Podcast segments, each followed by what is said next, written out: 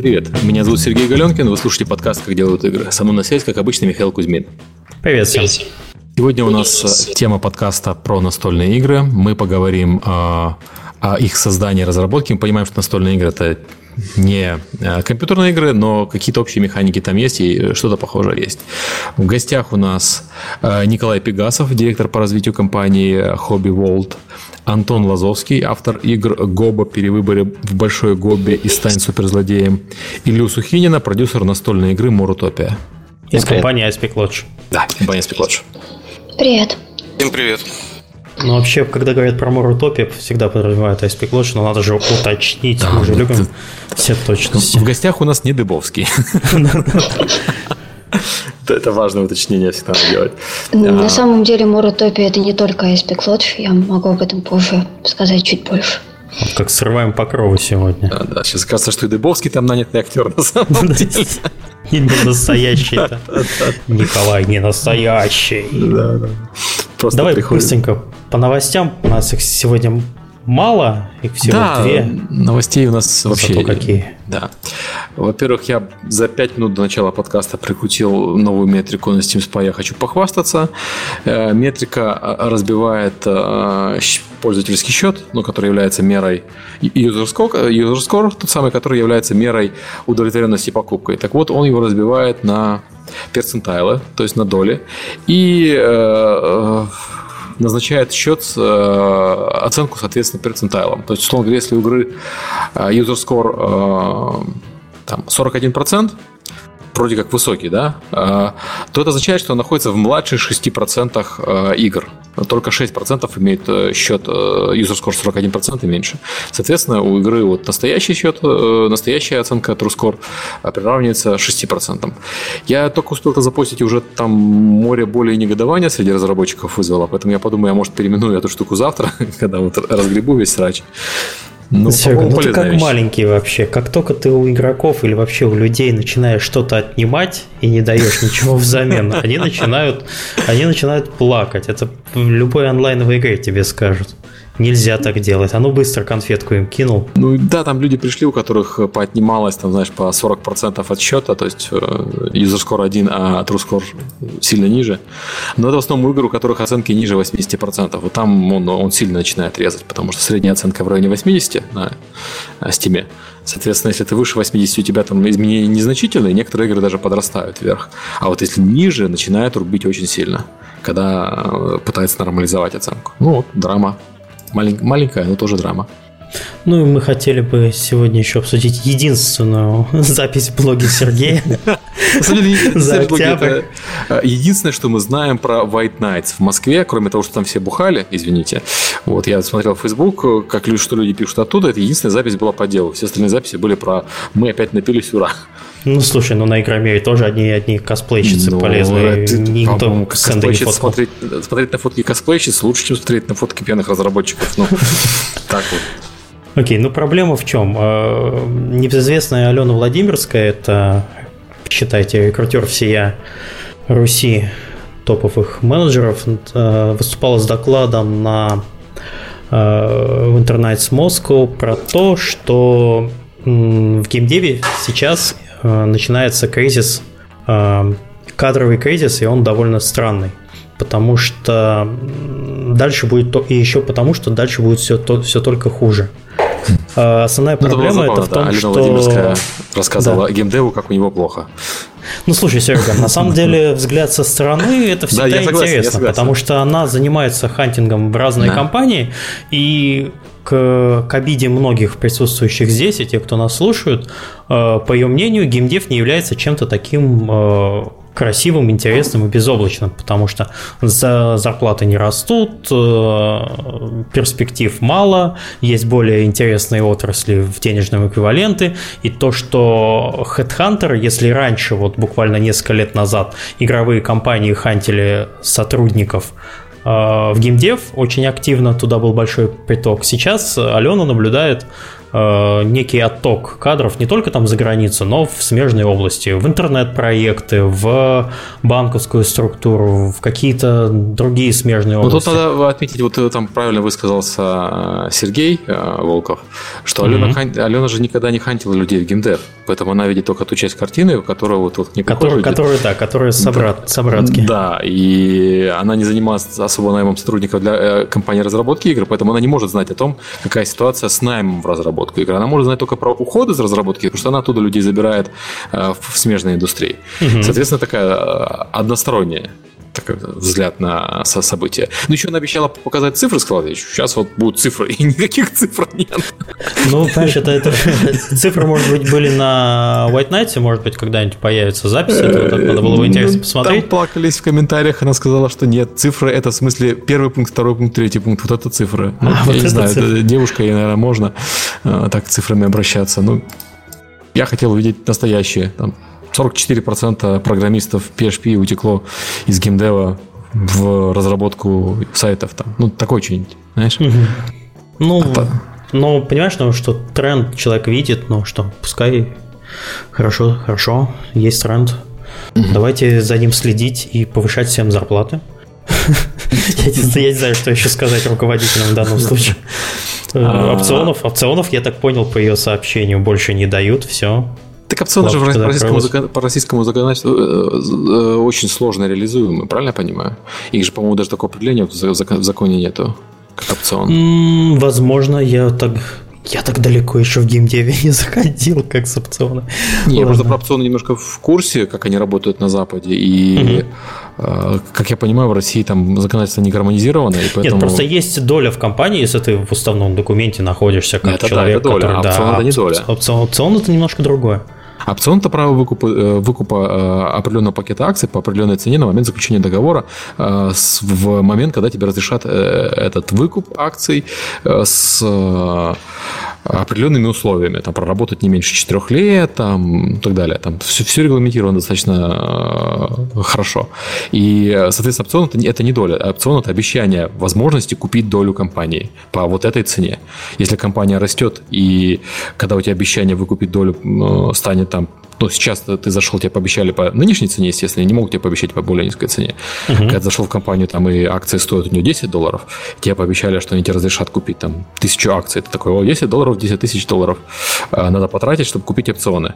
И через 4 года. Но через 4 года акции подросли там в два раза. Ты такой, о, потратил 10 тысяч, сразу получил 20, заработал. А если а, акции упали, то опцион реализовывать свои смысла нет особо. То есть, знаешь, потратил ну, десятку, да. да, заработал Ну, и ничем особо не рискуешь.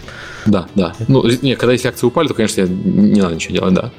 Вот. А с этим механизмом, по-моему, в России какая-то проблема, поэтому опционы, ну, на моей памяти в геймде вообще только Ровский выдавал. И то это были не опционы, а там они как-то хитро это регламентировали.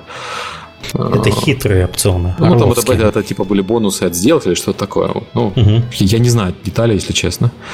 Вот, соответственно, там а, разговоры про опционы, они такие вот разговоры в пользу бедных на самом деле э, в отечественном геймдеме, потому что если он действует по отечественному законодательству, то никаких опционов существовать не может. А если не по отечественному, там уже начинаются ну, другие совершенно вещи.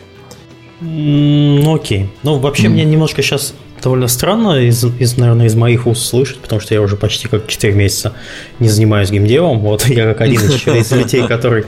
Сбежал. Да, немножко сбежал из, из индустрии, но с надеждой, конечно, на возвращение, но пока проблема в чем? Там в том числе и указывают, что а, люди люди устали от не, не совсем интересных проектов.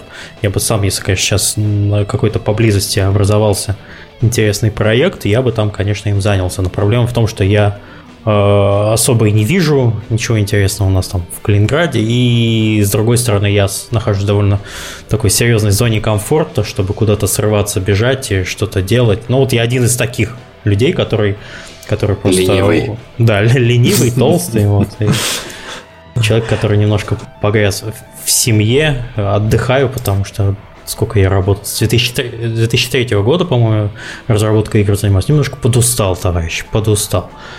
Вообще вот. меня надо увольнять из этого подкаста, потому что я не могу больше говорить мотивационных вещей, но опыт, да, опыт определенный имеется. Наоборот, ты будешь голосом разума. Голосом а, разума. Вот мы в молодости, как Серега. О, как мы, как мы жгли, да. Да, достанешь за TX Spectrum, да как наколбасишь код. А, тут Сергей Волков в комментариях говорит, что на самом деле кадровое состояние стабильное, но упала активность найма внутри страны. То есть, ну, есть экспорт кадров э, более сильный, чем был раньше. Я вот, кстати, про это написал в блоге. Я писал про то, что самоопределение российской, украинской, белорусской игровой индустрии как российская или там украинская, белорусская, это все, слава богу, уже больше не имеет никакого значения. А, мощные команды, маленькие и средние, отечественные, они на самом деле от западных э, команд не отличаются вообще ничем, кроме географического местоположения. Если посмотреть там на э, хорошие релизы э, последние, сделанные в наших странах, ну там Fishing Planet, например, или там Skyhill, или Party Hard, или там казаки сейчас выходят. Ну, казаки, ладно, казаки там есть все-таки украинский колорит. Вот, а, они не выглядят, как будто их делали э, в этих странах. У них нормальный перевод, нормальный английский язык. Они э, работают в первую очередь э, с западной прессой и западными издателями. Люди крутятся на западных тусовках, попадаются на западных конференциях. Ну, то есть они на DevGam, конечно, приезжают, но я имею в виду, что они не, вот, не воспринимают себя, как воспринимала себя старая индустрия, которая выросла на обломках Советского Союза, и там такие все, ну, мы, конечно, мы это в валенках с красными звездами и медведем на привязи, и поэтому у нас обязательно лубок там в дизайне, все такое. Ну, да. Вот, да. Мы, слава богу, лубок. Да, мы это переросли, слава богу, большей частью. То есть, если кто-то теперь делает лубок, то по-хипстерски иронично. Вот. И, эм, кич такой. Да, кич, а, а, а не специально. И, по-моему, игр про советский лубок сейчас иностранцы делают больше, чем местные, слава богу. Соответственно, как бы индустрия доросла до того уровня, когда она стала наконец-то частью мировой индустрии. Может быть, там не самой сильной ее частью, хотя тут я бы поспорил, на самом деле. Там и есть и Thunder, есть и танки, и там и Warface есть, и метро.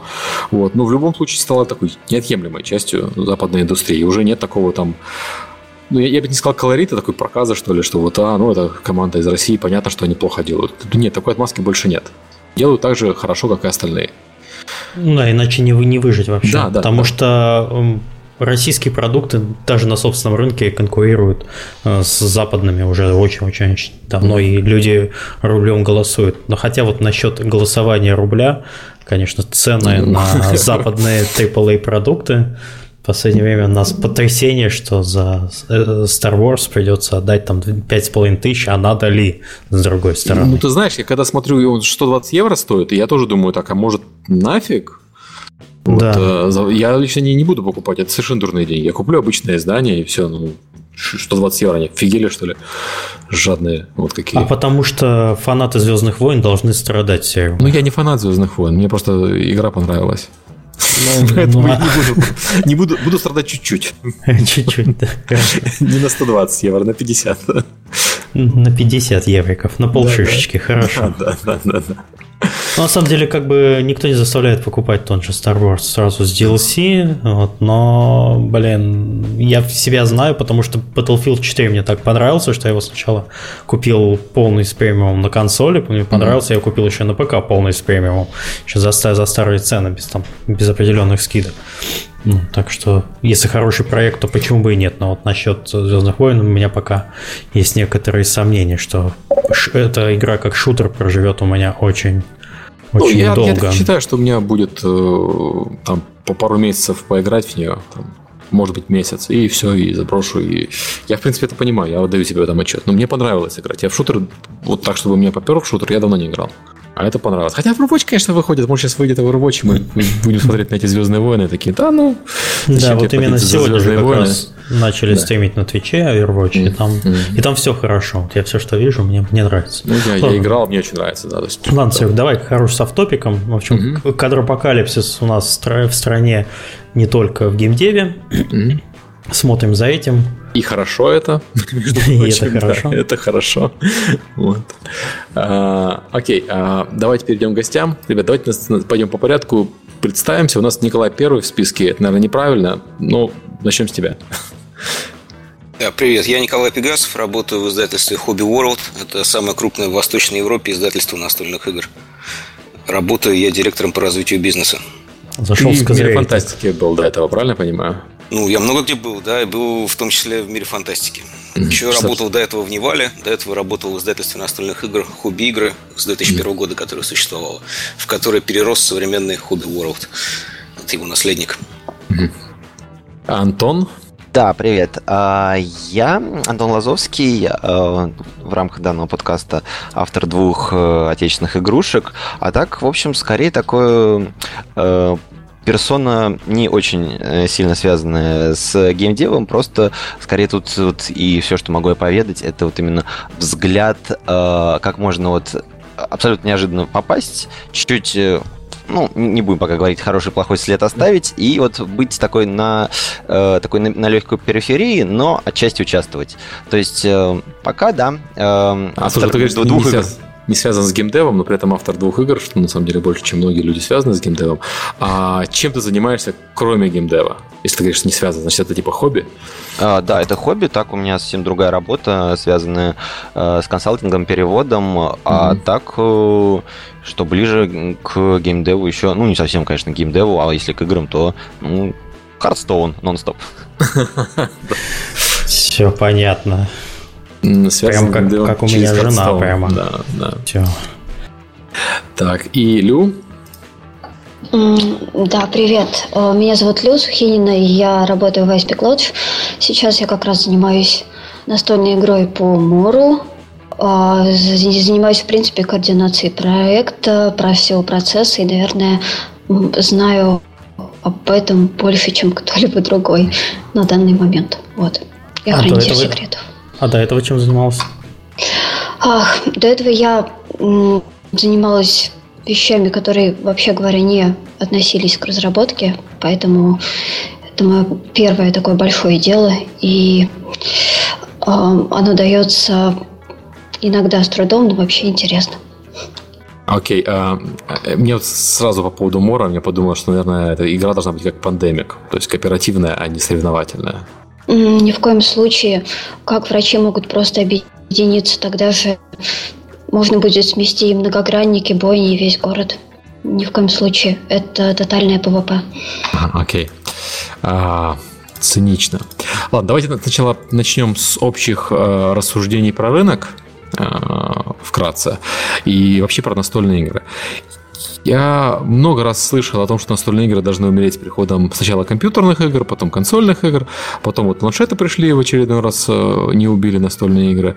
Э, можете рассказать, наверное, больше вопросов к Николаю, вот ситуация как, как меняется в настольных играх за последние там 20-30 лет? Есть что-то очевидное. Сергей хотел добавить, что, во-первых, компьютерные убьют настольные для того, чтобы для начала компьютерные игры должны кухню убить и зал у тебя в доме, чтобы оттуда убрались настольные игры, потому что как только люди перестанут собираться, вот, так, так, не, так сразу не собираются, и они начинают играть там меня в дотку. Собрались в дотку, поиграли. А, на там. кухне.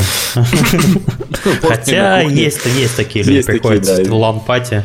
Они, так, они приходят и устраивают кухню там, где они играют, поэтому... Мне кажется, настольные игры это все-таки э, удовольствие в виде социализации, потому что в компьютерные игры, даже если вы играете онлайн, в ММО в какой-нибудь, это все-таки на самом деле не настоящая социализация, потому что вы не видите своих друзей, не можете с ними как бы поговорить, пошутить о чем-то удачно во время там какого-то хода своего, да. Нельзя одновременно там э, на кухне, как сказал Михаил, э, сидеть, играть в настольную игру, пить пиво, есть пиццу и общаться с друзьями. То есть все-таки вы сидите за своим собственным монитором, если вы даже играете в ММО. Я уж не говорю про синглплеер игры, это как бы совершенно другое впечатление. Вот, то есть настольная игра – социализация в первую очередь, настоящая социализация. Окей, okay, я про другое имею в виду. Я имею в виду вот как-то... Понятно, что настольные игры чувствуют появление компьютерных игр. А, там мало того, что там выходят настольные игры по компьютерным играм и наоборот. Я имею в виду, как, как они изменились за последние 30 лет, вот когда у нас э, компьютерные игры стали популярны как-то это... Может, это, это не связано с компьютерами, может, это они сами по себе так развивались, но просто интересно вот вкратце. Ну, там есть синергия определенная, то есть, ну, во-первых, наше издательство, оно делает довольно много игр по мотивам компьютерных игр, настольные игры по мотивам компьютерных. Ну и наоборот происходит, вот вы играете в Hearthstone, соответственно, Hearthstone он сделан по мотивам коллекционных карточных игр, которые были долгое время очень популярны в бумажном формате. Теперь они популярны онлайн. Ну да, вот, кстати, Magic the Gathering, э, на основе которого был сделан карточный World of Warcraft, на которой основе которого был сделан э, Hearthstone, и теперь карточный World of Warcraft, в принципе, мертвый, а Magic the Gathering стал тоже электронным, хотя бумажный все еще живет и процветает, по-моему. Да, и, и бумажный живет, и электронный живет. Они друг друга вполне хорошо дополняют, и люди играют и в то, и в другое. Вот. А, А вот по механикам э, какие-то изменения произошли, какие-то, может быть, там ну, я не знаю, я просто хочу услышать что-то про тренды, потому что я за настольными играми слежу мало, мои настольные игры ограничиваются Мачкином, Ticket to Ride и Каркасоном, вот, э, по сути. Ну, и... я играю в год примерно в 300 новых настольных игр. Ну, вот, поэтому, считай, да. по одной игре каждый день, да? И да, за трендами я внимательно слежу, меняются они, с моей точки зрения, где-то раз в два года. За 30 лет, как ты говоришь, да, но это очень давно, это там поменялось просто все. А, в 94 году изобрели одновременно игру колонизаторы и Magic the Gathering, которые порвали рынок и, в общем, сделали современный рынок настольных игр, который отличается сильно от монополии, от ходилок бродилок, которые были до этого. Вот. И, собственно, с 94 фактически и строится рынок настольных игр мировой. Российский 2001 примерно. Вот для меня, кстати, рынок настольных игр довольно довольно темный лес, поэтому я, возможно, буду задавать довольно глупые вопросы, и поэтому я буду таким представителем, человек, представителем сообщества, тех, кто нас слушает, кто вообще никогда не играл и, возможно, даже не интересуется настольными играми. А что с жанрами там сейчас? Вот э, я знаю, есть э, вот все, что я видел, э, во что друзья играли, это были экономические прежде всего. Сам в детстве в Монополию играл, она прошла по нашей стране таким 300-килограммовым катком. Назывался кооператив, по-моему, э, русская версия. Там было много непы, менеджеры, да. какие-то миллионеры. Господи, да-да-да-да. Вот эти вот все инкарнации. А, что еще? Есть фэнтези какие-нибудь там? А, клоны, возможно, от D&D пошли? На самом деле жан- жанров очень много. Вот последнее, что мы выпустили в нашем издательстве, это Tower Defense. Такой очень хоро- хороший кооперативный Tower Defense. Ну, то есть там, если ты будешь говорить там про какие-то экшены, даже mm-hmm. бывают настольные игры с элементами экшена. Вот. Э, например, у нас есть игра World of Tanks Rush. Все думали, что мы будем делать по World of Tanks какую-то стратегию, Wargame, да? Uh-huh. А мы взяли, сделали быструю карточную игру, в которой там типа ты э, уничтожаешь быстро танки противника. Вот. Ну, то есть жанры, на самом деле, можно даже как-то сравнивать с пересечением жанров в компьютерных играх. Есть ролевые настольные игры, есть э, глобальные стратегии, есть очень простые быстрые карточные игры типа э, инди-платформеров на такого плана, если, если делать сравнение. Окей, okay, uh, я про настольные игры знаю, что существуют школы, условно говоря, настольных игр. Есть вот такая немецкая школа, есть американская школа, есть все остальные. Вот есть какая-то там русская школа э, настольных игр, какое-то отличие традиционное? Ну, школу национальную можно о ней говорить, когда компания выходит на зарубежный рынок. Hobby э, World работает на зарубежных рынках около трех лет, поэтому я думаю, что сейчас еще о русской школе говорить рано, потому что есть, например, четко выраженная польская или чешская школа настольных игр, но в этих социалистических бывших странах у них э, интерес к настольным играм появился на 10-15 лет раньше, чем в Советском Союзе, поэтому у них э, школа строилась существенно дольше. Ну, я вполне точно, играя в настольную игру, могу определить, что это, например, там в Польше сделано разработчиками, даже если не знаю, ну, то есть, если я не знаю, что правила переведены с польского, если я не знаю э, имен разработчиков. Ну, есть такие вещи, когда ты легко можешь определить, э, где игра сделана. То есть, есть получается, французская что... школа тоже есть. То есть, что получается, что у нас в России культура именно настольных игр, она появилась совсем недавно только из Она появилась в 2001 а, Культура появилась, но не появилась культура разработки. То есть у нас есть как бы уже культура игроков, которые играют, uh-huh. но культура разработчиков, она только рождается. Потому что я знаю там э, людей, там наверное, пальцев обеих рук хватит, чтобы посчитать более-менее толковых разработчиков, с которыми издательству стоит работать ну, в пределах СНГ, скажем так. А, но люди появляются, и каждый год там на конкурсы выдвигаются новые проекты, которые уже соответствуют международным стандартам, и уже не стыдно их показывать зарубежным издателям. Угу. Окей, понятно. Но у меня вообще был такой вопрос, э, чтобы ребят еще подключить к обсуждению. Э, вообще, с чего на самом деле нужно начинать? Вот представьте себе, что я сферический человек в вакууме, вот как, наверное, это даже кейс Антона, потому что он не занимается геймдевом. Э, вот с чего у тебя все началось вот это вот? Давай как ты на приеме, приеме, на приеме у врача. Э, с чего у вас началось все это, Антон? Где болит? Да, где болит? Почему настольные а... игры? И, и как так получилось, с чего ты начинал? Ну, как уже было сказано, э, уже упоминалось, у меня все начиналось с давно-давно с НЭПа. И первые, ну, это, поскольку это было, я был совсем маленький, то это были вот первые поделки, когда там совсем маленький берешь свой альбом, начинаешь рисовать и понимаешь, что у тебя клеточка за клеточкой, получается, что какая-то новая экономическая стратегия. А, ну и так а оно я, пошло. По... Я прошу прощения, с чего? С НЭПа? НЭП, э, Это новая экономическая монополия. Да, вариант, российский вариант ага. монополии, один из первых.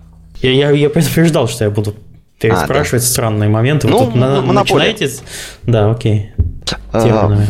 Вот. А потом так постепенно пошло-поехало. То есть, ну, что называется, там, понятно, там, особенно в детстве, там много фантазируешь, придумаешь и так далее. И все развивалось, развивалось. И вот э, лично в моем опыте э, сначала, то есть, было подобие монополии, потом усложнялось, потом там э, сеттинг стал там фэнтези, потом появились квесты, потом денег стало меньше, меньше рандома и так далее. И так постепенно-постепенно наращивалось, все уходило э, совсем в другую степь. И поскольку вот э, лично мне вот прямо сейчас э, грубо говоря, играть в монополию было бы неинтересно.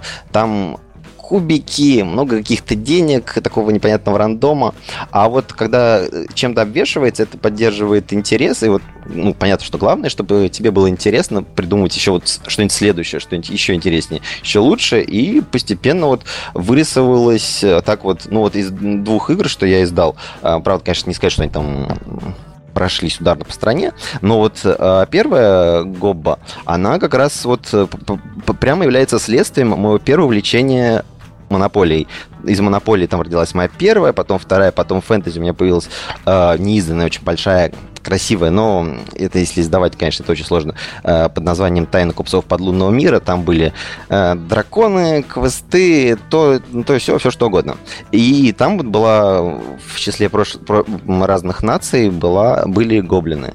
И у них в столице там была большая гобба, а потом вот как-то вот раз, и появилась совершенно с другой тематики. Без кубиков, без денег, без ничего. Игра совершенно про другое. Э, она была относительно злобу дня, потому что к тому моменту в России выборы еще были.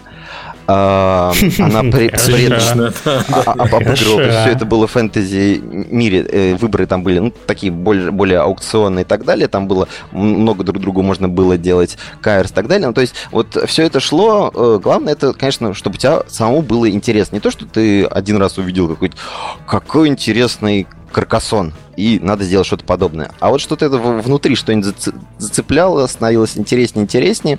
А потом еще такой немаловажный момент, конечно, найти кого-нибудь, кто тебе ее издаст. Но mm это, я думаю, уже больше, конечно, к вопросу Николая. Ну, ты как уже они отбирают. вообще вперед немножко убежал. Я хотел спросить, с чего ты начал именно а, саму разработку. То есть вот ты сел, вот давай я сделаю настольную игру.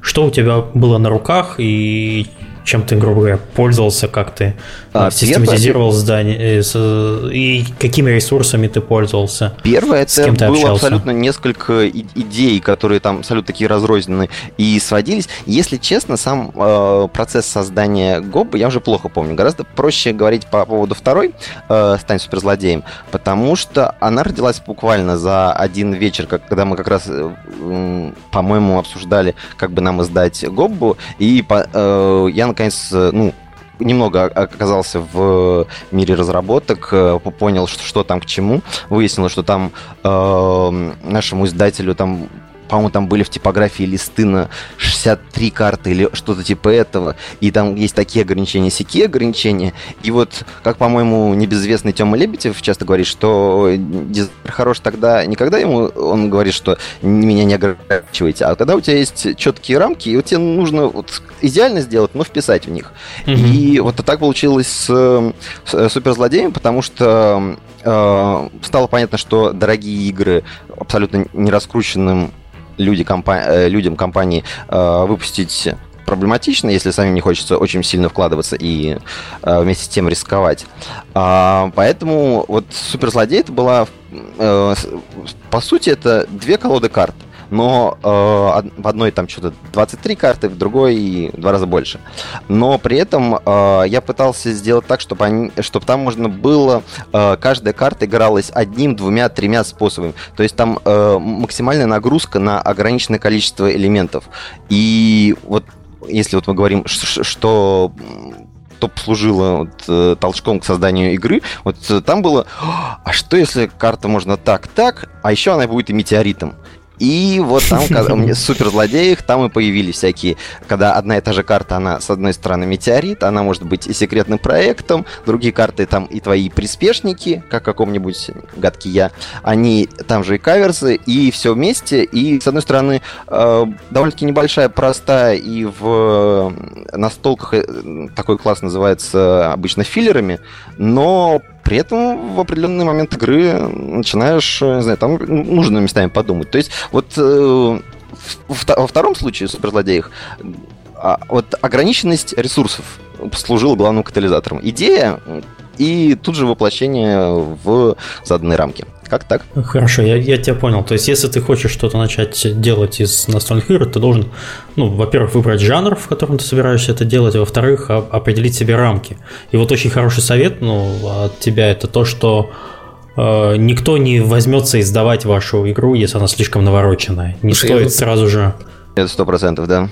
По поводу mm-hmm. рамок, разве, поскольку мы говорим про настольные игры, у тебя нет вот прям изначально жестких рамок, связанных с тем, что это еще надо кому-то печатать, производить и распространять? То есть именно в компьютерной игре можно воротить очень много всего.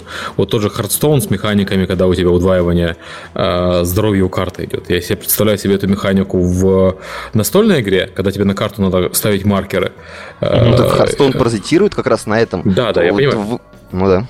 Я имею в виду, что вот э, вот твои, вот твои рамки, то, что у тебя люди вынуждены игра, играть с физическими объектами. Ну да. Один из э, э, отправных, одна из отправных точек. Тут не поспоришь. Либо ты ну, делаешь цивилизацию, где у тебя 2000 карточек и 2000 жетонов, либо надо выкручиваться. Ну, то есть ты бы не, не рекомендовал сразу начинать со сложных проектов и а, тут как, как, с как повезет с, с издателем. И, ну, опять же, одно дело придумать. Можно считать, что у тебя идеальная игра сбалансирована, всем понравится, ударит точно по рынку, и таких подобных нету.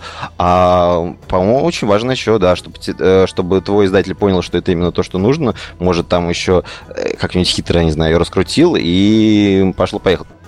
Конечно, подходы бывают разные. Вот мой случай это все-таки такой вот э, совсем, э, совсем на коленках, что называется. Ну, такие, то есть абсолютно недорогие, простые проекты.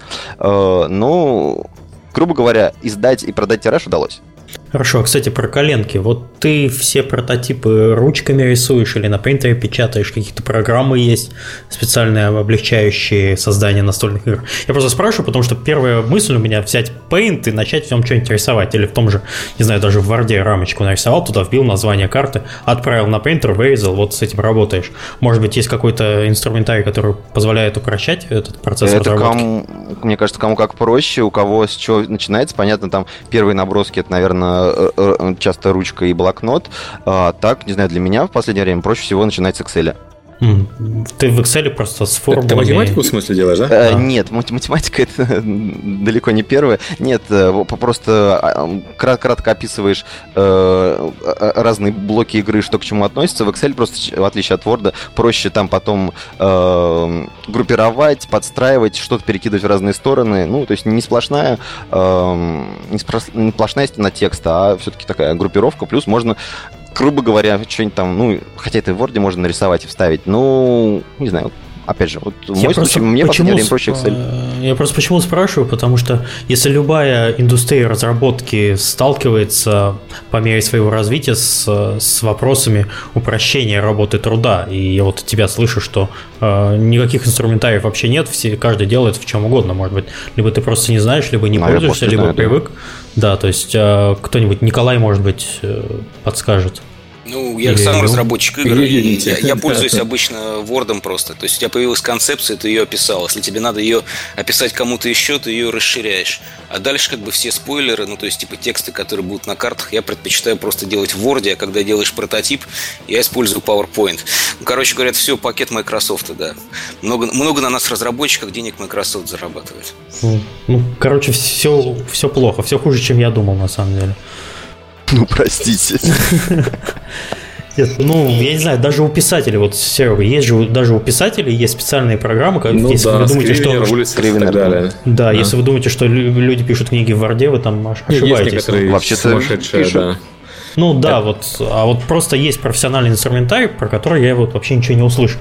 Значит, это все в таком состоянии еще довольно странно есть находится. Там специфические люди, которые пишут вообще там на старых текстовых процессорах и в Word и... Джордж Мартин там. Да, да, да. Там.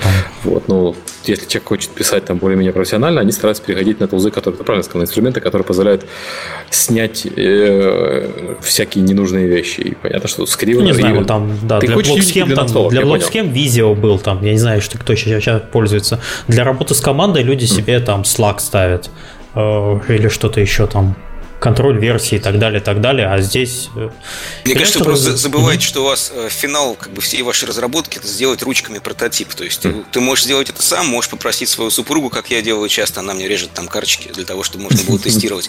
Но мы играем в физические элементы, то есть это не то, что там на компьютере можно как-то запрограммировать. Тебе в итоге надо сделать материальную игру. Вот, я именно поэтому говорю, что проще, тебе проще там из Word Excel на печать отправить, да? Ну, из, из PowerPoint, как я сказал. Из да, PowerPoint, из PowerPoint у тебя делается макет, да. Один. Окей, okay, все. Я, я все понял. Хорошо, а вот такой вопрос сразу же 5К. Хорошо, ладно, продравшись через интерфейс Word Excel, ты сделал прототип, и что ты с ним делаешь?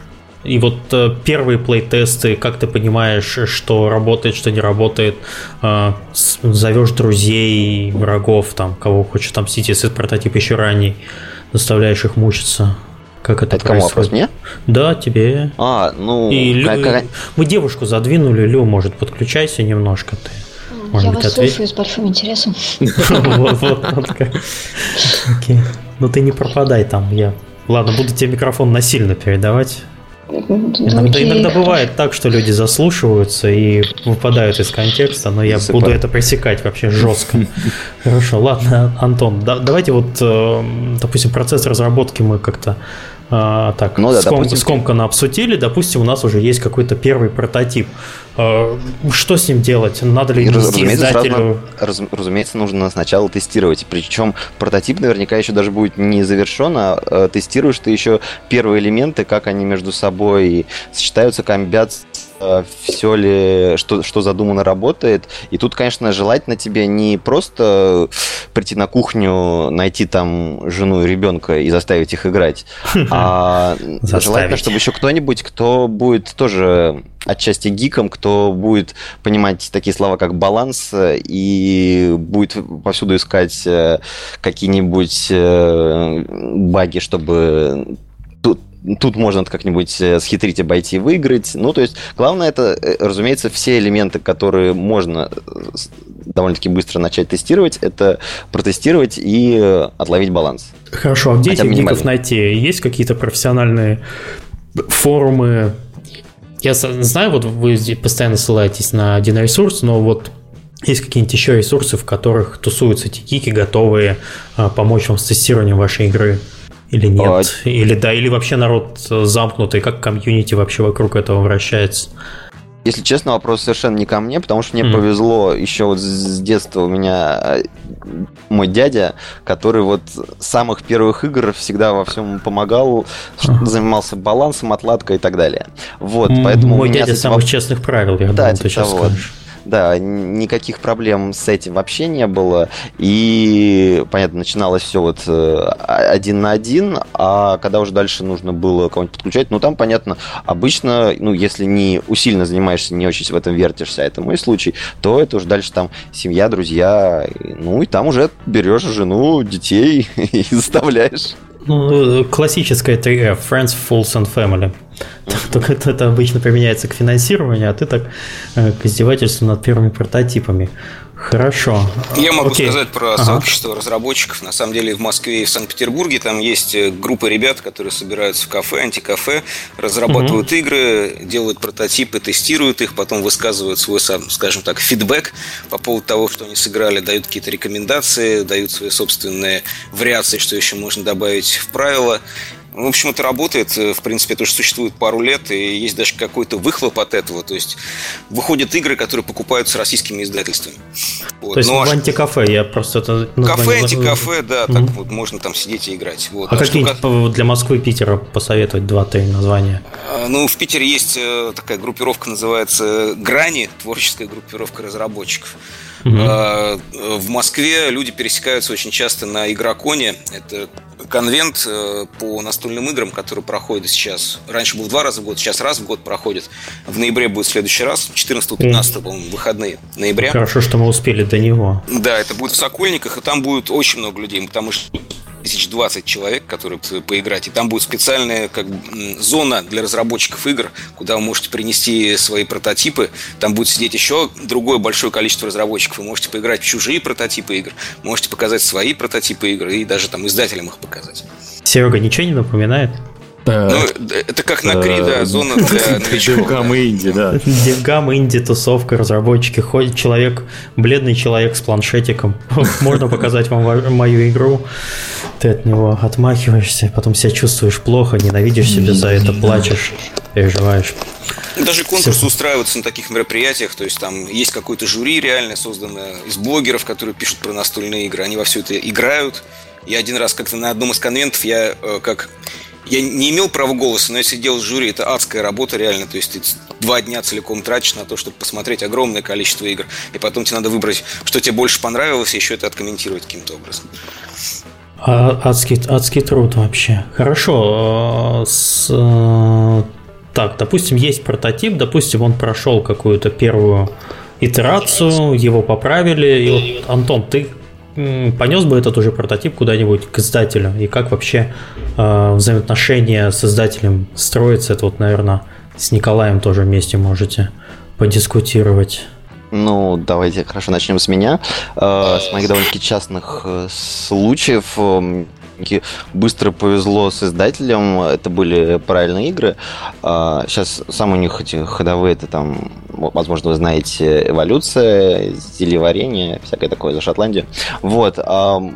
Ними пересекались там э, по разным вопросам, и как-то вот э, решили, предложили им, давайте посмотрите нашу игру, собрались э, в каком-то кафе на Арбате, потестили, им понравилось, и так постепенно пошло-поехало. Ну, вот у нас, опять же, у меня был довольно-таки такой безболезненный опыт, поэтому подводных камней и так далее здесь не могу сказать. Вот главное найти. Ну, это, это упрощенный вариант того, что да. я хотел услышать. Ну, на самом деле так и работает. Да. То есть, вот, если вы будете в хобби Володе показывать игру, вы можете найти как бы меня где-то поймать, показать мне, можете показать ее э, Петру Тюленеву, который у нас начальник внутренней разработки. Угу. Собственно, это совершенно нормальные люди. Там, мы сидим, посмотрим полчаса, скажем, подходит или не подходит. Если нам кажется, что есть какая-то интересная идея, то мы какие-то советы дадим. Ну и там, если уж совсем хорошая игра, то мы там берем на продюсирование, она там забирается во внутреннюю студию на дальнейший девелопмент. Ну, хорошо, Николай, а такой вопрос. А что бы ты посоветовал человеку, прежде чем нести тебе прототип, показывать, что он должен сделать, если вот ну, с чем ты, скорее всего, отсылаешь там 80% начинающих разработчиков. Вот э, что и какие ошибки не стоит делать? Ну, скажем так, если посмотреть просто на переписку, которую у нас студия ведет, да, по входящим запросам, mm-hmm. то там процентов 90 ответов это просто то, что у вас игра не соответствует современным э, запросам рынка, то есть она просто не конкурентоспособная на фоне того, что э, имеется на рынке. Потому Подожди, что это, сейчас... это, это же довольно расплывчатый отказ. Нет, там прямо почему? Там отказ может просто на уровне, что игра очень похожа на там, монополию, которая там э, времен периода американской депрессии была создана, да, это очень старая игра. Или там, например, на Талисман компании Games Workshop, которая там 84 года выхода. Вот. А сейчас как бы совершенно другие уже игровые механики используются в играх. Основной совет разработчикам это много играть в современные игры, чтобы было понятно, что сейчас пользуется спросом. Хорошо, а пяток современных игр для людей, чтобы расширить кругозор, можешь назвать? Те игры, в которые must-have надо поиграть.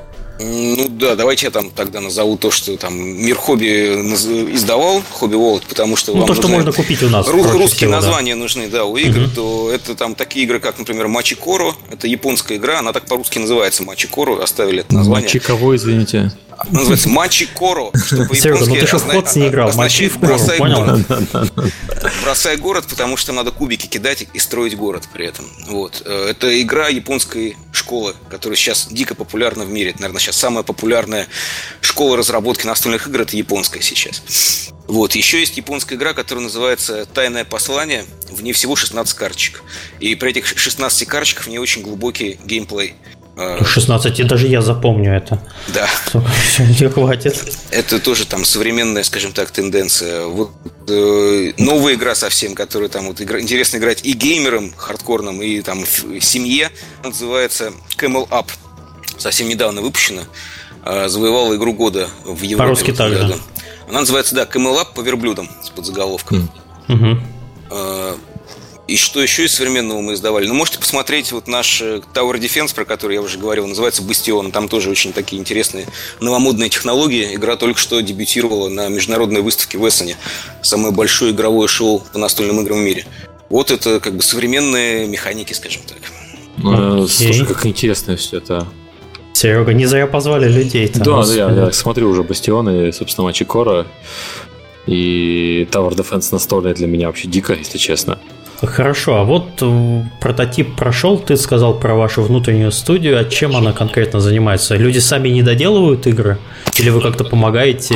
Слушай, я знаю механику Мачикора. Я, я, это же сейчас очень популярная механика в, на мобильных играх. А, а, я уже видел несколько, несколько вариантов. Э, это постройка города в виде, по сути, этой, как в Каркассоне, да? Правильно я понимаю? Ну, там ты из карточек строишь. Да, да, да, да, да, да, да. Это очень популярная механика сейчас в iOS играх. Я видел 3 или 4 игры уже с такой механикой. Забавно. Вот так вот. Да, про, про, про проникновение. А, в, да. в, в настольных играх, как бы там э, в разработке настольных игр есть как бы две основные профессии. Одна называется автор, или геймдизайнер, а вторая по-английски называется game developer. Вот э, э, та часть, которая у нас внутренней студии занимается, это game development. То есть автор игры приносит нам более-менее голую механику, из этой голой механики мы делаем игру. То есть, например, мы натягиваем на, как бы, на голую механику какой-нибудь интересный сеттинг. Например, там World of Tanks, там, или мы делали игру, например, по King's Bounty. У нас была настольная игра. Угу. Вот мы занимаемся именно то, что называется development в настольных играх. То есть сделать из него коммерческий продукт именно. Да, именно так. То есть мы берем э, авторскую механику, показываем автору, какие части наиболее интересные и коммерчески выгодны в дальнейшем. И вместе с автором пытаемся дорабатывать э, игру в том ключе, в котором мы считаем нужным. Ну, можно назвать это продюсированием игры, скажем так. Угу. Понятно, хорошо. Вот у нас еще такой вопрос есть. Я все еще волнуюсь, что Лю у нас молчит. Мы давайте будем передавать микрофон девушки. Вот у нас э, мы обсудили как нас, э, варианты только исключительно настольных игр, а давайте поговорим про адаптации компьютерных игр. Вот как раз у вас э, э, настольный вариант игры Морутопия. Как вы вообще до, до жизни такой? С чего все началось и как, как это происходит? На самом деле все начиналось довольно невинно, потому что по задумке мы должны были просто сделать настольную игру, которую мы раздадим бейкерам после Кикстартера, и этим mm-hmm. дело кончится. Вот. Но в процессе мы увлеклись, и Дубовский увлекся, и все увлеклись, всем все понравилось, и мы решили попробовать э, сделать все дальше, выше, больше, сильнее и так далее. Э, начинать было довольно сложно, потому что я появилась не сразу, и появилась я как переводчик с Дубовского на русский, потому что в общем, на протяжении всей разработки у нас очень сильно а, периодически срабатывает фактор Дубовского и срабатывает всегда рандомно. То есть это может быть, там, я не знаю, перед Старконом, например. А, ну, я на всех важных этапах заставляю Дубовского, ну, забираю его в комнате и заставляю играть. Он отбивается, говорит, что ему все нравится, но это очень важный процесс, потому что иначе какой-нибудь ночь перед Старконом, да, все так и было, он приходит и говорит, о боже, это же ужасно, мы должны это все переделать немедленно сейчас. Подожди, значит, не, не надо давать э, ему играть в игру перед выставкой? Нужно делать это гораздо раньше, да, а потом какое-то время прятать результат, либо вступать с ним, с ним в жуткие споры. И, в общем, это травматичный, но важный процесс. Вот. Хорошо. В общем, на самом деле, угу. когда мы говорим об адаптации, это не только адаптация под вселенную Мора. И вот мы уже говорили сейчас, в самом начале, что наша игра будет э, полностью PvP-шной, именно потому что это адаптация под вселенную Мора. Эта игра не может быть ПВЕшной никак. И это не может быть э, противостояние одному злодею. Здесь все должны сражаться со всеми. Но помимо того, что эта игра должна отражать вселенную, настольная игра должна отражать вселенную, по которой она делается. Она еще и должна отражать видение Николая относительно этой вселенной, и это очень такой тонкий процесс. Я То есть, говорю свои боли, чтобы, чтобы, чтобы уточнить, э, да. эта игра это не просто приложение того, что игрок э, получает, ну, то есть как игрок играет Муротопию, это просто по вселенной с совершенно другой механикой, которая не встречается в игре, вам приходится делать э, совершенно с нуля. Именно так, то есть это настольная игра, она не может быть такой же, как видеоигра, но при этом очень важно отразить все главные смыслы верно. И по этому поводу у нас было очень много таких больших кровавых битв. Так, хорошо. Ну нет, я имел в виду просто, например, берешь там какой-нибудь Warhammer, например, настольный, то есть там да. смысл такой же, убивать там врагов, ну, угу. грубо говоря. А у вас э, с чем с чем связано? Вот расскажи про процесс немножко. Про механику, хорошо. Да, про механику. А, ну, на самом деле у нас мы попытались оригинальничать, вот, и нам нравится, что у нас получается. А игра у нас следующая. Во-первых, понятно, у нас есть чума внезапно. А, у нас есть чума, она убивает людей. А, то есть мы решили ее персонифицировать. Вот. Помимо Можно этого... Чуму? Да, Извините. то есть у нас на самом деле от двух до четырех игроков. И э, перед этим вы как раз обсуждали то, что настольные игры сейчас это такой способ коммуникации в реальности, и что это очень важно.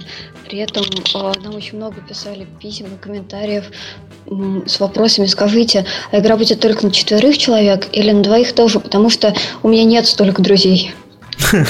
Это аудитория игры Муратопия. Вот. И, в общем, геймплей. Uh, у нас есть чума, смех, она убивает а. У меня как бы тоже, я, если бы я играл на столку, там, не знаю, там с женой там или когда-нибудь, максимум, да, 4 человека, но это редко у меня ко мне в детей заводишь и играешь. Ну, дочки дочки сегодня два годика исполняется, она еще ну, маленькая. Ну, в принципе, уже в мачки наиграть может. А, Серега.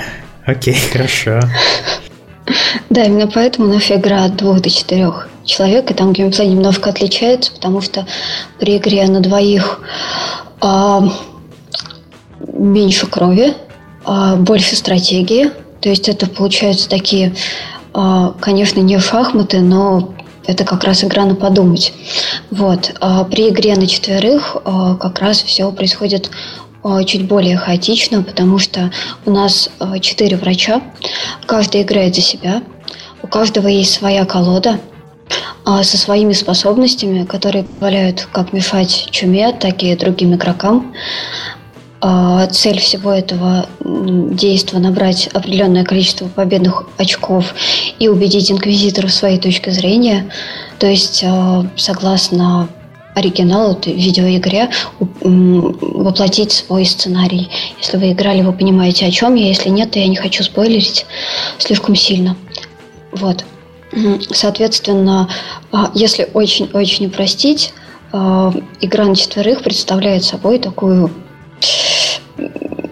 такое адское мочилово, когда врачи иногда заключают э, договор с чумой, э, договариваются друг с другом, манипулируют, придают вовремя, а иногда не очень. Вот. И при этом очень важно все планировать, все время планировать. Или вы хотите, чтобы я рассказала еще подробнее? Мне еще хотелось бы узнать немножко Нет, про, процесс, разра... про да. процесс разработки. Вот у вас есть э, готовая игра. Я просто хочу эту, эту историю немножко раздвинуть на какой-нибудь кейс. Вот представь себе, сейчас слушают наш подкаст э, студия или разработчик, э, студия или разработчик, сказал тоже, слушают люди, у которых есть готовая компьютерная игра, и они хотят сделать по ней адаптацию именно настольную. На что им обратить внимание, какие-нибудь советы такие – ну, кроме там того, что пинать Дыбовского периодически, это хороший совет, но не у всех в студии есть Дыбовский, а бывает, а бывает и похоже.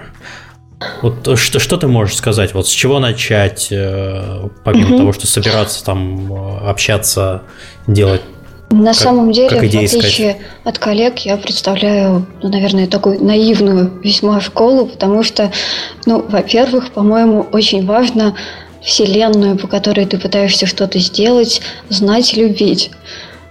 Потому что mm-hmm. тогда с акцентами все получится хорошо. Во-вторых, э, мне очень нравится точка зрения, например, Тарантино на творчество, потому что он однажды сказал, что он просто снимает фильмы, которые ему самому было бы клево смотреть. Ну, нужно делать игры, в которые самому интересно упарываться вечерами. По-моему. Это хороший совет. Ну и помимо прочего, а, ну вот я сейчас активно наверстываю базу знания. Я сейчас активно просматриваю настольные игры. Очень сильно потерялся, а, потерялись нотки удовольствия. Я теперь в это работаю. А, но очень важно видеть, смотреть, наблюдать побольше, потому что, правда, тогда и интересные решения приходят лучше, и это в большей степени уберегает от э, ненамеренного плагиата и повторов. Вот. Он, кстати, про повторы. Как, как, как можно далеко зайти именно в повторениях э, существующего? То есть человек, который а, играет э, в компьютерную игру, в настольный, хочет, наверное, пережить какие-то схожие моменты, но не так, чтобы прям повторять все.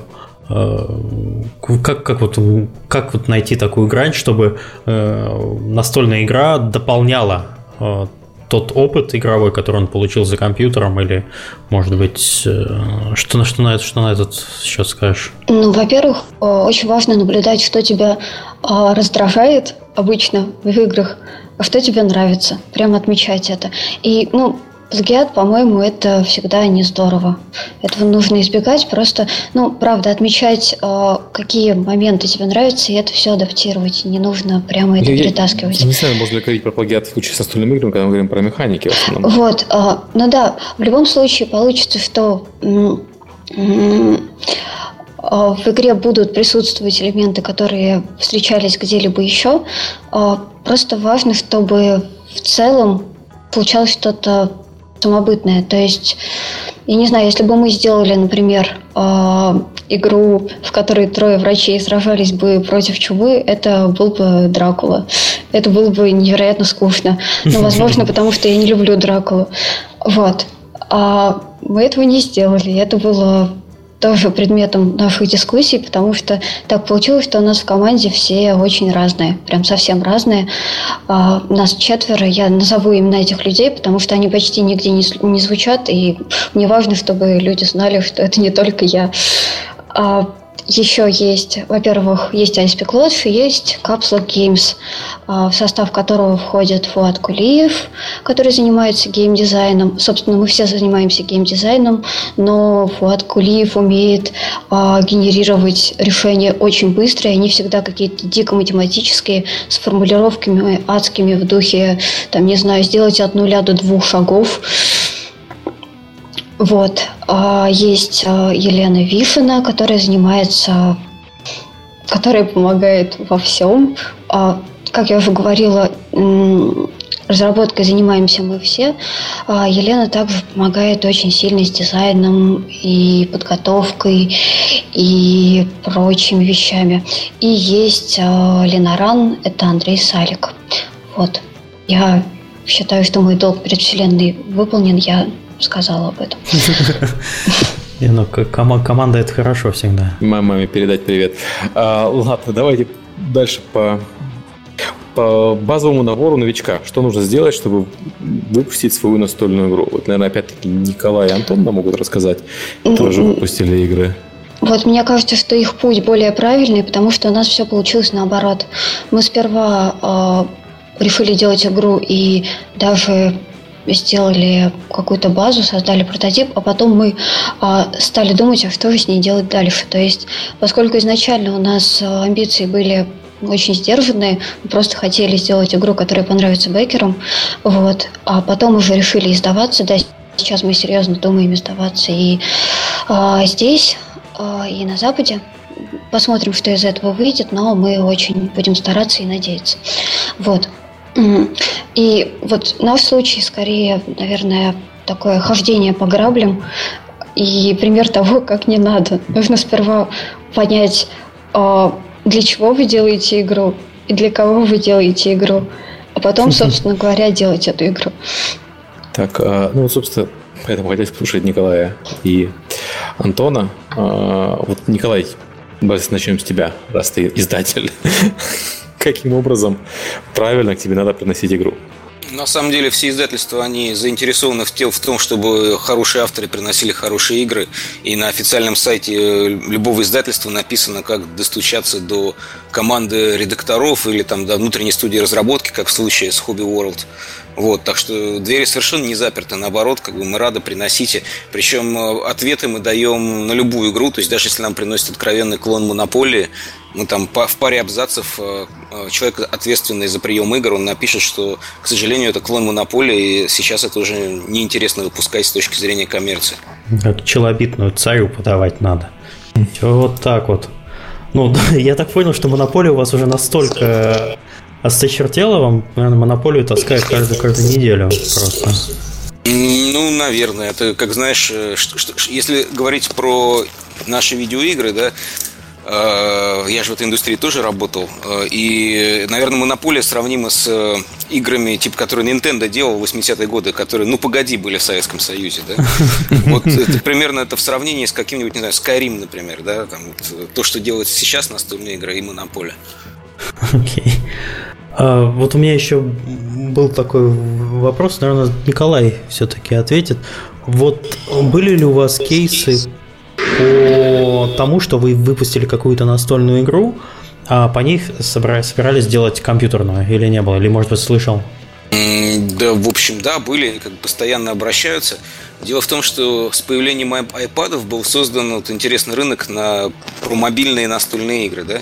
Угу. Он был настолько быстро замусорен, Э, как бы дешевыми проектами, которые не отбивались, что сейчас на него выйти очень тяжело. Там надо на маркетинг потратить очень большие деньги. Но вы, наверное, знаете, как работают приложения на, на iOS, например, да? То есть, чтобы, чтобы там в iStore куда-то продвинуться, э, надо как бы вкладывать очень много денег. Поэтому... Да, закупка трафика, продвижение и прочее, да, прочее. Да. Угу. Есть, естественно, успешные как бы, компании, проекты, которые выстрелили. Там, это, например, Ticket to Ride или Small World. Это игры, которые делала американская компания Days of Wonder. И у них была очень хорошая синергия по продаже бумажной версии игры, картонной и электронной версии э, в iStory. А, но на самом деле такие успехи очень тяжело сейчас повторить из-за того, что сам рынок мобильных приложений сильно замусорен. Но вы, наверное, обращали внимание, что на Steam в последнее время появляется очень много PC-версий настольных игр который пользуется спросом. Это у нас Сергей, специалист по Steam. Ну, по Steam, по Steam я хотел сказать, что у нас был пример хорошей настольной игры, которая на самом деле не настольная, это Армела. Ее все сравнивают с настольными механиками и говорят, что вот, вот хороший перенос непонятно какой настольной игры, правда, а, в компьютерную версию. Интересно, ну, я, я все-таки хотел вернуться к... А, вот Николай рассказал, как к нему попасть, а Антон так и не рассказал, как же он попал. Почему? Ну, рассказал, может, это было только вкратце, но то, что в моем случае все было достаточно просто и сложно тут давать какие-то советы. Просто вот э, э, давным-давно э, у нас был э, клуб, связанный с карточными коллекционными играми, и там, соответственно, э, крутились, там было все магия, все что угодно. И поэтому с некоторыми издателями Э, были связаны, и так постепенно, постепенно э, узнали об одних, о других, э, вышли на правильные игры, ну, а потом завертелось. Окей. То есть, а... да, ничего особого. В нужном месте, может быть, это называется, в нужный момент, но, ну да, как так. Напоминает немножко истории со Steam, которую мы до этого слушали, если честно. А, так, Миша, извини, мы, мы на адаптации остановились, я просто перебил, так получилось? Нет, мы уже адаптацию закончили как раз, угу. но вот э, Николай немножко в этот вопрос смял и ушел в ругань по поводу заслуженности рынка, но мне хотелось бы узнать э, вообще, что нужно, не знаю, вот представьте, что, опять же, свой любимый кейс сейчас слушает разработчик, которому нужны идеи для игр. Самое простое взять какой-то бренд. Вот э, он нашел, допустим, бренд или готовую механику у вас в каталоге игр э, на сайте и обратился к вам, что, что дальше вообще происходит, как э, вы взаимодействуете, потому что чаще всего у вас, как ты говорил, что геймдизайнер, он внешний, это человек, который приносит вам идею игры, а вы как разработчик именно настольной адаптации, а вот здесь еще появляется третья сторона, как разработчик именно компьютерной игры. Как вы все вот это вот взаимодействие контролируете, и как это все происходит, права там? Михаил, ну я могу просто мировую практику сказать, как это происходит. Ну, хорошо, Обычно настольное игровое издательство продает просто лицензию на свою настольную игру для того, чтобы разработчик мобильной или там, браузерной версии сделал угу. свою собственную адаптацию данной игры. И потом... И не париться совсем. И в какой-то мере потом, да, делится доход. Там можно помочь ему там файлами, изображениями, дополнительными текстами или там дополнительными иллюстрациями. Но в целом как бы все строится на том, что ты получил какие-то деньги в адванс в счет будущих роялти. И mm-hmm. да, как ты, как ты сказал, как ты выразился, разработчик настольных игр, издательство настольных игр, но не особо парится. Дальше работает э, непосредственно разработчик мобильных игр и его издатель, собственно. То есть там никак, никаких таких подводных камней нет, процесс отлажен. Да, процесс есть. отлажен, причем как бы к нам много приходит, но нам хотелось бы быть уверенным, что, что будет какой-то выхлоп. А за э, один раз как бы за какие-то деньги продать э, лицензию на игру, заморозить права и ничего не получить потом, как ты понимаешь, тоже не очень да, интересно. Да, это не очень интересно. Угу. Хорошо. Так, а следующий пункт у нас, вот пятый, который писал Антон, это про эволюцию игровых механик. Или ты уже про это рассказывал, Антон? Да, а, нет, это было квестом, да. Я, я, а, к тому моменту, когда я думал, что мне придется много вещать, и mm-hmm. это было о том, как э, у меня это все произошло. Ну, я mm-hmm. вначале затронул, как все от э, монополии пришло, грубо говоря, к совсем другой игрушке Гобби. То есть тут отняли, а, тут прибавили. Да. Давайте наоборот посмотрим. А есть какие-то механики из компьютерных игр, которые э, появились в настольных играх? Потому что настолки немножко, я так понял, более древний вариант. Компьютер Настол... совсем недавно появились. Ну да, да, но все-таки мы тут говорим про взаимопроникновение. И про то, что попадает из настолок в компьютер, мы примерно понимаем, а вот наоборот. Я думаю, что это все возвращается туда-обратно, потому что там в 73 году придумали Dungeons and Dragons, да, из которых mm-hmm. выросли все компьютерные ролевые игры. Вот. А потом там в какой-то мере это возвращалось на стол. Например, есть популярные там ролевые игры по Dragon Age сейчас, да. Mm-hmm. А, ну, то есть это такой циклический процесс. Но надо понимать, что настольные игры, там геймплей существенно более абстрактный по своему уровню, поэтому если есть какое-то взаимопроникновение, то скорее с играми типа Хардстоуна который откровенно построен на популярных настольных механиках. Но при этом он сам из себя представляет игру, которую невозможно перевести в картон, как вы уже сами прекрасно об этом сказали. Да, да я имею в виду, что вот есть какие-то механики, которые э, именно механики, не сеттинги, не игры, которые попали назад. Мне просто интересно, есть ли что-то такое. Э, я понимаю, что это сложно так выделить, но все-таки разработчики. Ну, дело в том, что механик очень много. Там, если посмотреть э, энциклопедию, Board Game Geek, это сайт самый большой по настолкам, они там выделяют там под сотню механик в современных настольных играх. Но поскольку эти механики на уровне, там, знаешь, бросил, бросил кубик и пошел по клеточкам, как там простой детской ходилки, да, это же тоже механика. Mm-hmm. Вот. Э, механики есть совсем простые, есть механики там существенно более сложные. Ну, поскольку уровень абстракции очень высокий по сравнению с э, ком- компьютерными играми, я так вот не могу тебе сказать сходу, какие механики были заимствованы. Но совершенно точно, что вот все механики из э, ролевых и стратегических игр, когда у юнита или у персонажа есть там характеристики, там сила, ловкость, там защита и так далее, это все как бы циркулирует из настольных игр в компьютерные, из компьютерных в настольные. Угу. Окей. А, ладно, тогда, тогда давай по сеттингам и по брендам. Э, я понимаю, что вот есть игра по Sid Meier's Civilization, и я понимаю, что она, наверное, даже ориентирована на ту же аудиторию, которая нравится Sid Meier's Civilization, потому что это там глобальная стратегия. Но ты привел пример с танками, которые, опять-таки, быстрая мочилова танковая, и это, опять-таки, совпадает там с тем, про что танки. А, как, как учитывается вообще аудитория а, оригинальной игры, когда планируется э, настольная адаптация? Потому что вот Hearthstone, он, наверное, не похож на то, что на аудиторию World of Warcraft. Так вот, так сходу. Я не соглашусь, что Hearthstone не похож, потому что на самом деле такой mid-hardcore, я бы сказал, что World of Warcraft, что Hearthstone. То есть, в принципе, это геймеры одного уровня погружения в игру. Причем и то, и другое, как бы там чистое такое generic фэнтези, там и mm-hmm. сеттинг очень близок, и там уровень погружения в игровую механику. Вот, так что мне кажется, это очень такие синергичный проект. Mm-hmm. Ну, а вот э, там другие примеры, где механика отличается заметно. Ну, вот Hearthstone это один из примеров. Ну, не Hearthstone, карточный Warcraft один из примеров. Ну, как ты правильно сказал, так вот э, World of Tanks это хороший mm. пример, потому что все ожидали, что будет Wargame, в котором будет поле, по которому будут ползать танки, надо будет линейку иметь, отмерять там какие-то расстояния, учитывая, сколько у тебя осталось бензина mm. и снарядов. Вот, а мы как бы взяли и сделали, в общем-то, быструю игру, которая и является компьютерный оригинал. Да, и да, это, да. это, наверное, правильный подход. И так, в принципе, есть, э, скажем так, настализации очень большого количества разных компьютерных игр. Ну, они как бы с переменным успехом выходят, ну, там, цивилизация, она, да, рассчитана на тех, кто любит большие, долгие глобальные стратегии, где ты можешь там сесть и играть 6 часов к ряду. Окей, okay, uh, ладно. я, я понял, что ты просто не можешь привести при, при, примеры, наверное, просто не совсем понимаешь, что, я, что я имею в виду. Нет, ну есть, есть ролевые игры похожие, ну то есть э, не совсем не, чисто настольные ролевые Не игры. похожие на, на оригинал, вот не похожие. Они обычно не выстреливают и не зажигают. Mm-hmm. Например, э, Doom был настольный, да, но он из себя mm-hmm. представлял по существу ролевую игру, в которой есть э, гейммастер, то есть ведущий, который mm-hmm. управляет монстрами, которые из разных порталов лезет, лезут на поле поле такой лабиринт на станции, mm-hmm. да, на инопланетной.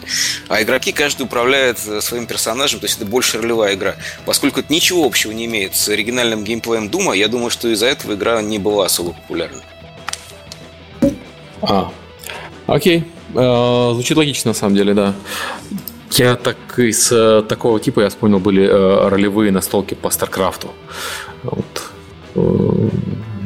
По-моему, на Гурпсе основанная. Тоже это выглядело очень, очень удивительно. То есть вообще ни, ни разу не стратегическая. И, по-моему, он особо не зажгло. А вот э, стра- стратегия по StarCraft более-менее пошла. Да, сейчас вот недавно вышла новая стратегия по XCOM. Ну, как-то тоже непонятно, будет ли она популярна, потому что она совершенно не про то, что у тебя есть команда твоих любимых э, десантников, которые ходят, ходят и убивают инопланетян. Она там совершенно про, про другое.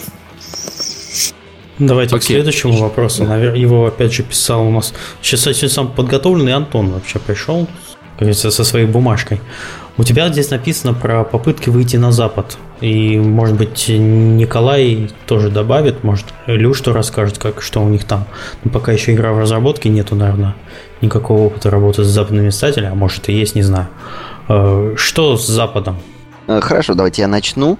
Э, ну вот э, издали, да, Гобу, она продавалась. А, ну, естественно, опять же, наверное, Николай меня поправит, но по моим ощущениям, российский рынок, конечно, совершенно маленький настольных игр. И если пытаться захватить мир, то все-таки желательно это делать через Запад. Ну, наверное, на самом деле через Китай, но это совсем сложно.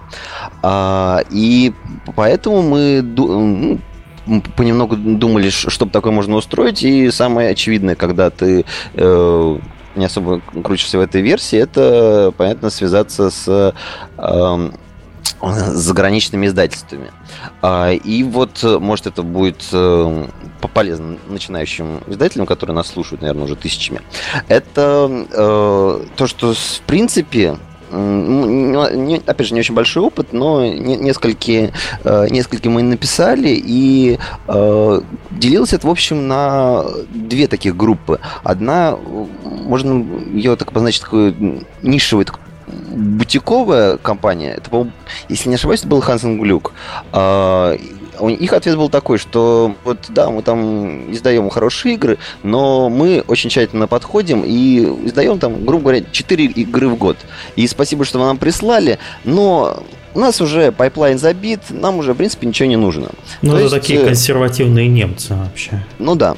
А второе, это было уже такой крупная компания весьма, корпорация Hasbro, а там было совершенно просто. Мы чужие игры не берем. Их тоже можно понять, потому что когда ты большая компания, то ты можешь случайно проглядеть каким-то образом, э, заполучить какую-нибудь игру, издать, оно все завертится, а потом кажется, что у тебя там, не знаю, на самом деле те, которые, кто продал права, у них там их не было, или там какие-то есть споры. То есть их тоже можно понять, но вот есть такие препятствия, что одни бутиковые, другие ничего внешнего не берут. И вот в этом э, случае, конечно, позиция э, Николая, что они там все смотрят, если что, готовы все принять в оборот, это, конечно, прекрасно. Нам такое на Западе найти не удалось. Потом как-то все притихло, там был кризис, э, грустно, все думали совсем о другом. Но вот э, совсем недавно мы задумались о выпуске вот нашей последней «Стань суперзлодеем» через э, Kickstarter. И вот сейчас у нас такая предподготовка, пока такой еще начальный этап. Мы с Мороз Паблишинг, который недавно уже очень успешно издали там э, через Kickstarter игру «За Шотландия», э, «За Шотландию», э, мы вот с ними вот пока сотрудничаем и да, будем надеяться, что в свое время как-нибудь э, переработаем западный рынок суперзлодеев и сможем запустить. Так, прошло всего Прошел всего час 18 минут, и в подкасте прозвучало слово Kickstarter. Ну-ка, ну-ка. Да, бинго! Бинго, ура, наконец-то. Долго держались, да, да, да. Долго сегодня держались. Расскажи про это поподробнее.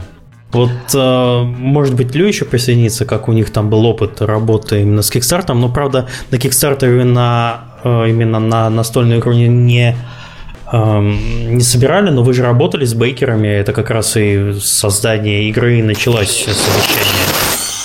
Мы собирали на настольную, но давайте я потом расскажу после... А, хорошо. О, все сразу оживились, смотрю, как Kickstarter пошел. Ну, Kickstarter же даже слово просыпательное. Да, все проснулись. Так, ну, поскольку у нас э, настольная игра была просто платформ, то о ней там совсем мало информации. Правда, по-моему, один из первых апдейтов был как раз про настольную игру. Он получился ужасно туманным, и он очень драматически писался. Вот. И Достаточно Далее. туманный. Да. Это вообще, по-моему, описание всего, что происходит вокруг вашей компании во всех новостях. Вы да, я помню, что когда писать. только этот апдейт э, появился, я очень переживала, что вот на самом-то деле нужно было Нужно было сказать людям правду, нужно было рассказать все, зачем. Вот. А потом, когда стали выходить следующие апдейты, я подумала, что чего я буду не как все. Все в порядке. Все в порядке. Вот, правда, я надеюсь, что я буду хорошей девочкой и апдейт про геймплей я правда напишу, и это будет не через миллион лет, а даже когда-нибудь скоро. Вот. Вот, кстати, да, как раз к вам нужно обратиться по вопросу работы с бейкерами, точнее, может быть, не совсем как не нужно, наверное, работать с бейкерами, потому что вы там пропадали, и по, по, по, даже несколько раз. Вот. Про Мор как... или Тук-Тук, потому что Тук-Тук это, деле, это, это я... вообще была эпохальная не работа, скорее, с бейкерами. Вот. На море э, все честно пытаются исправиться, вот. Ну да, у нас иногда получаются паузы чуть, чуть более долгие, чем следует это так. Хорошо, а насколько не стоит, по твоему мнению, затягивать паузу mm-hmm. между инфоповодами и как часто? Потому что часто спамить по инфоповодам их ценность теряется. А как вот вы ощущаете, что нужно? Дело ведь не только в инфоповодах. По-моему, о, как не здорово критиковать своих у нас можно, у нас за это не выгоняют. Может, у вас выгоняют потом, после подкаста? Вдруг э, все уменьшат мою долю печенья, и я буду потом в опале. Так вот, так вот, на самом деле просто здесь э, у всех очень свой взгляд на, это, на эти вещи. Я, в отличие от прочих ледорубов, довольно проста. И я вообще очень люблю факты. У меня все хуже с воображением, чем у Николая Альфина и многих других. Вот. А, поэтому, ну, то есть, мне нравятся наши пьесы, но а, потому что я слышу вокруг, а, иногда людям хочется узнавать и что-то кроме этого, потому что, ну не знаю, если есть конфеты раз в неделю, то это очень вкусное лакомство. Если есть их каждый день, то, черт возьми, то это все равно очень вкусное лакомство, и у меня не получилось развить свою мысль правильно. Хороший, не очень хороший пример с конфетами, я тебя, но я тебя понял, что не стоит часто, слишком часто и заигрывать с новостями. Да нет, просто помимо инфо, инфоповодов нужно сообщать и что-то. По-моему, кухня это очень интересно. У если продолжать критиковать своих коллег, что мне теперь терять? А, так вот, если продолжать критиковать своих коллег, то мне, например, очень понравилось, здорово я критикую, да? Так вот, мне, например, очень понравился апдейт Петра. Почему? Потому что э, я вообще очень люблю слушать про ошибки других людей. Возможно, э, у меня что-то не так внутри, и это повышает мою самооценку, но на самом деле это просто, это же очень интересный опыт, потому что э, рассказывая о том, что, ну, я просто очень гениальный, поэтому у меня все получилось с первого раза, это здорово, но это сообщает м- очень мало информации, а грабли это круто. То есть ты понимаешь, на что следует обращать внимание, ты понимаешь, э, ты больше понимаешь о том, что на самом деле там происходит. Это правда интересно. И Сейчас у меня очень такая странная роль, в отличие, опять же, от э, присутствующих здесь Антона и Николая, я знаю в разы, в миллионы меньше э, всего. И я сейчас пристаю ко всем с миллионами э, иногда бесконечно глупых вопросов. Вот. И один из моих любимых это как раз грабли. Я закончил. Нет, ну а такой вопрос, например, очень простой. Вот вы же как-то чувствуете э, свое сообщество на, кикстар... на на что обратить внимание хотелось бы? Вот вы как разработчик, э, как вы, как, как вы с ними себя ведете? Тон общения? Э, Во-первых, это делаю не я. Я занимаюсь настольной игрой. Ну да, я это все подсматриваю, и я могу сказать только о том, в своем грядущем, если опять же я буду хорошей девочкой, апдейте, который будет о настольной игре, ну, в нем я очень хочу рассказать э, какие-то вполне конкретные вещи о геймплее, потому что у нас, как обычно, полный провал с э, общением с выходом во внешний мир. Теперь у нас даже появился специалист с таким звучным, с такой звучной специальностью, должностью. Вот. Но у нас с этим все очень плохо. И до сих пор а, даже в нашем сообществе, хотя мы там довольно активно общаемся с людьми, а, очень мало знают про игру. Вот. А, за исключением, по-моему, там на Катанавта вышел какой-то, вышла какая-то статья, еще пару роликов было снято, и, по-моему, так еще не появилось. Вот, ну, в общем, никто пока ничего не знает, а поскольку это пледж, по-моему, очень здорово рассказать что-то вполне конкретное, тем более, что у нас теперь даже картинки есть. Больше картинок. А, вот, да, могу подытожить. Что касается апдейтов, в них должно быть много клевых картинок. Больше картинок, хороших и разных. Окей, а, Николай, ты у вас тоже есть э, Kickstarter? Наверное, тоже интересно, что мы делали три, три игры на Kickstarter, я имею в виду э, англоязычные интернациональные версии наших игр.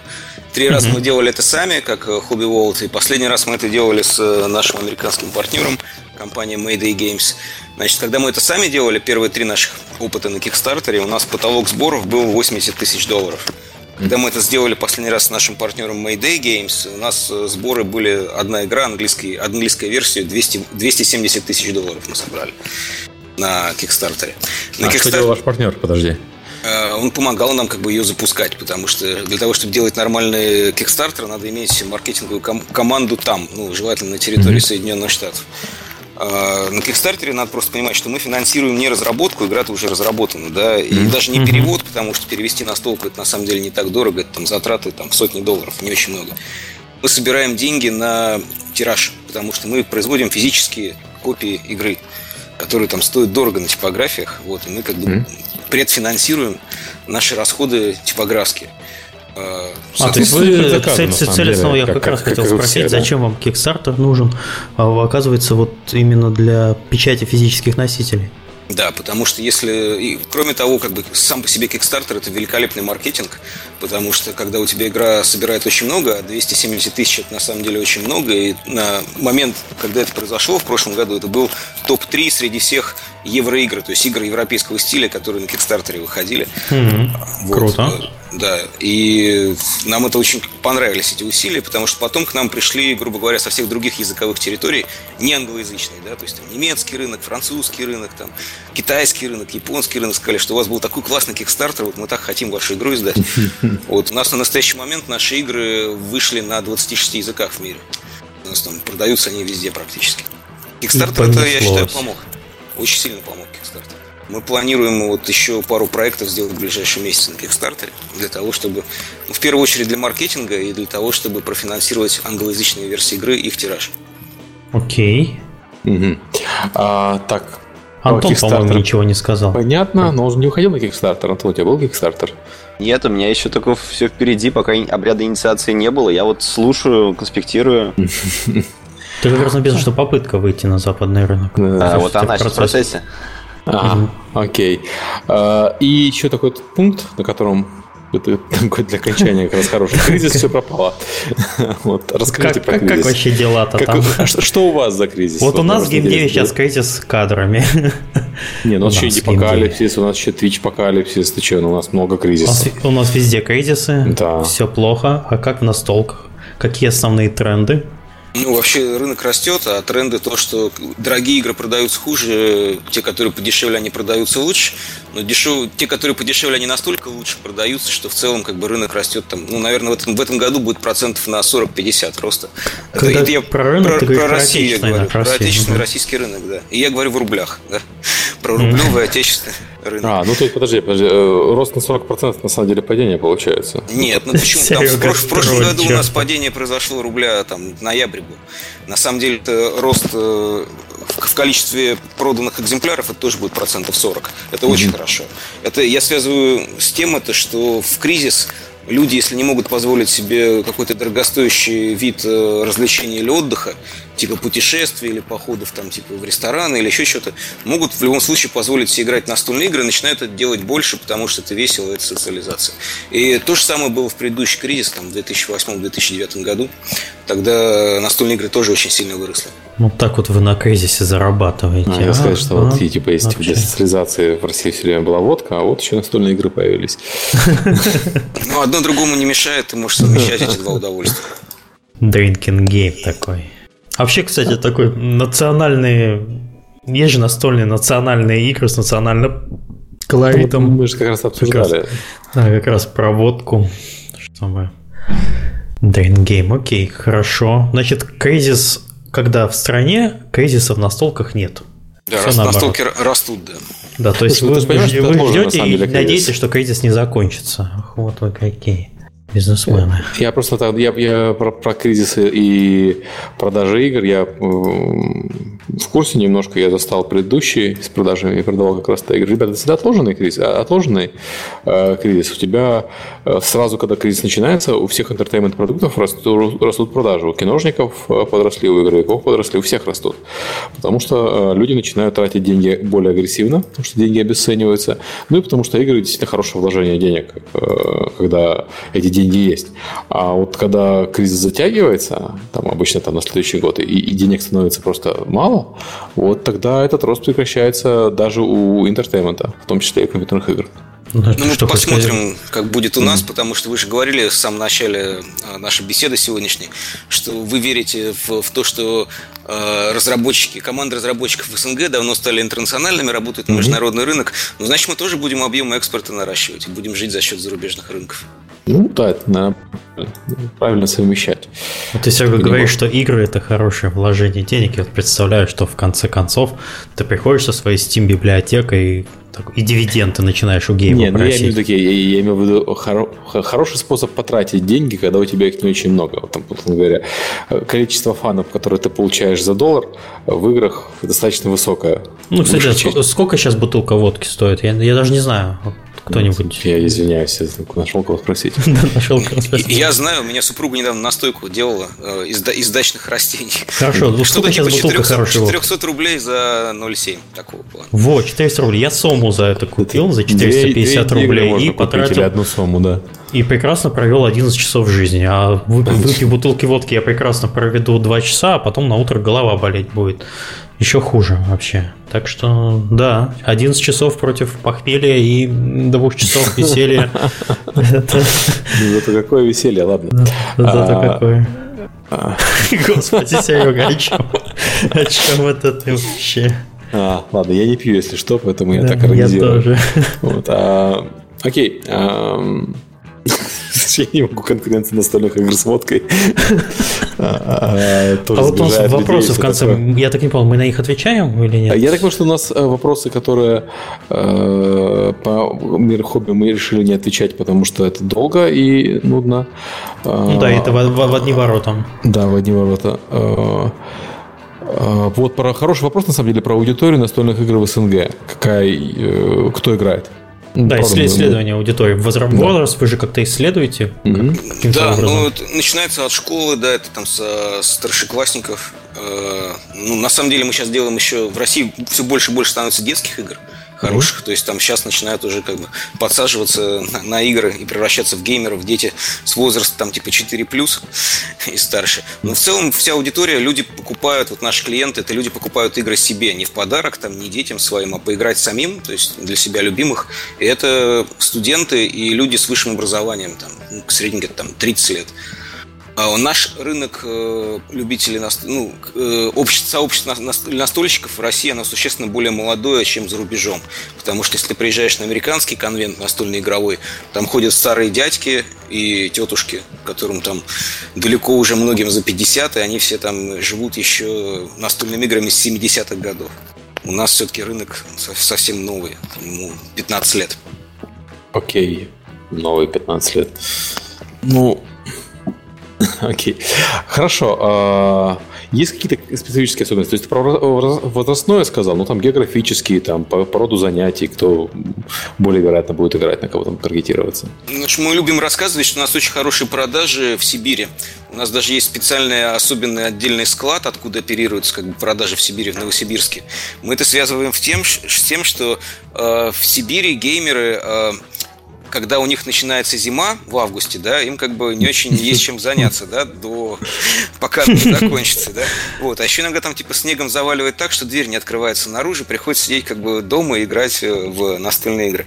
Ну, шутки шутками, но на самом деле очень хорошие продажи настольных игр в той же самой Скандинавии.